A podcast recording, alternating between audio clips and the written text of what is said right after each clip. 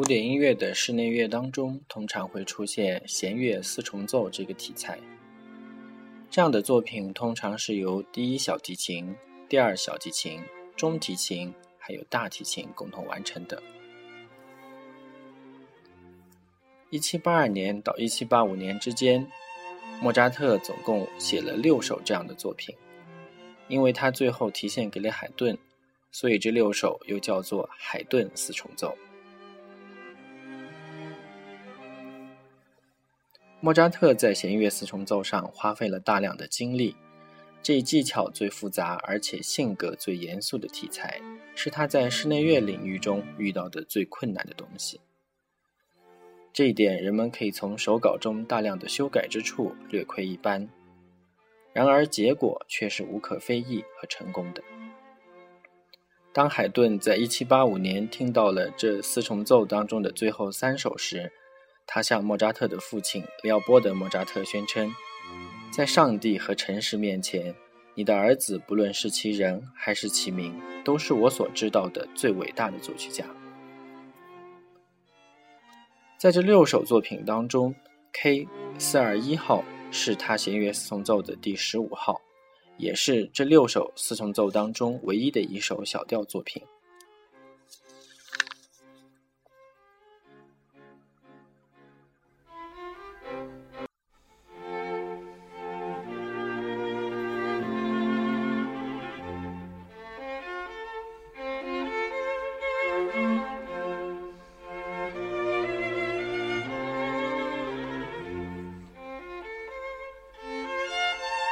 Thank you.